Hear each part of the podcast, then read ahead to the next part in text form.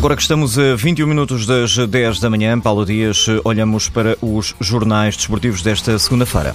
O Sporting estava pronto para passar o Natal como líder do campeonato, o que não acontecia há 14 anos, só que, escreve Santos Neves na bola, numa altura destas lá veio a lenda. O Natal em birra com o Sporting.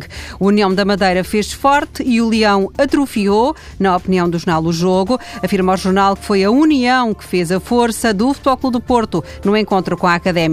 A bola lembra que desde 2011 o Porto não passava o ano em primeiro e o Record sublinha que esta é a primeira liderança de Lopetegui. Em resumo, de repente, escreve o diretor adjunto do jogo, ficou tudo virado do avesso e o Porto chega ao encontro com o Sporting, a 2 de janeiro em Alvalade, na frente do campeonato, colocando toda a pressão nos leões. Jorge Maia conclui que é coisa para obrigar Bruno de Carvalho a passar o Natal agarrado ao Facebook.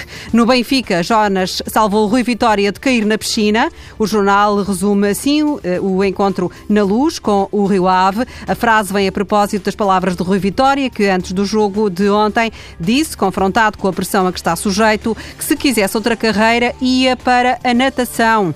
E acrescentou, estava sozinho debaixo d'água, batia com a cabeça na parede e voltava para trás. Ora, estas palavras causaram indignação na Federação Portuguesa de Natação, que exige um pedido de desculpas ao treinador do Benfica. No comunicado, divulgado ontem, pode ler-se que estas afirmações de Rui Vitória demonstram falta de cultura desportiva e total desconhecimento de uma modalidade olímpica que merece respeito. Ainda por causa do jogo da luz, o sérvio Diuricic meteu água, não jogou e não gostou. O Record revela que o jogador está a contas com um processo disciplinar depois de uma acesa discussão com Rui Costa. Tudo porque Diuricic foi direto para o balneário depois do jogo de ontem, não ficou no relevado com os colegas para agradecer o apoio dos adeptos. O Record adianta que Rui Costa não gostou, pediu-lhe explicações e exigiu respeito. Foi aí que começou a discussão.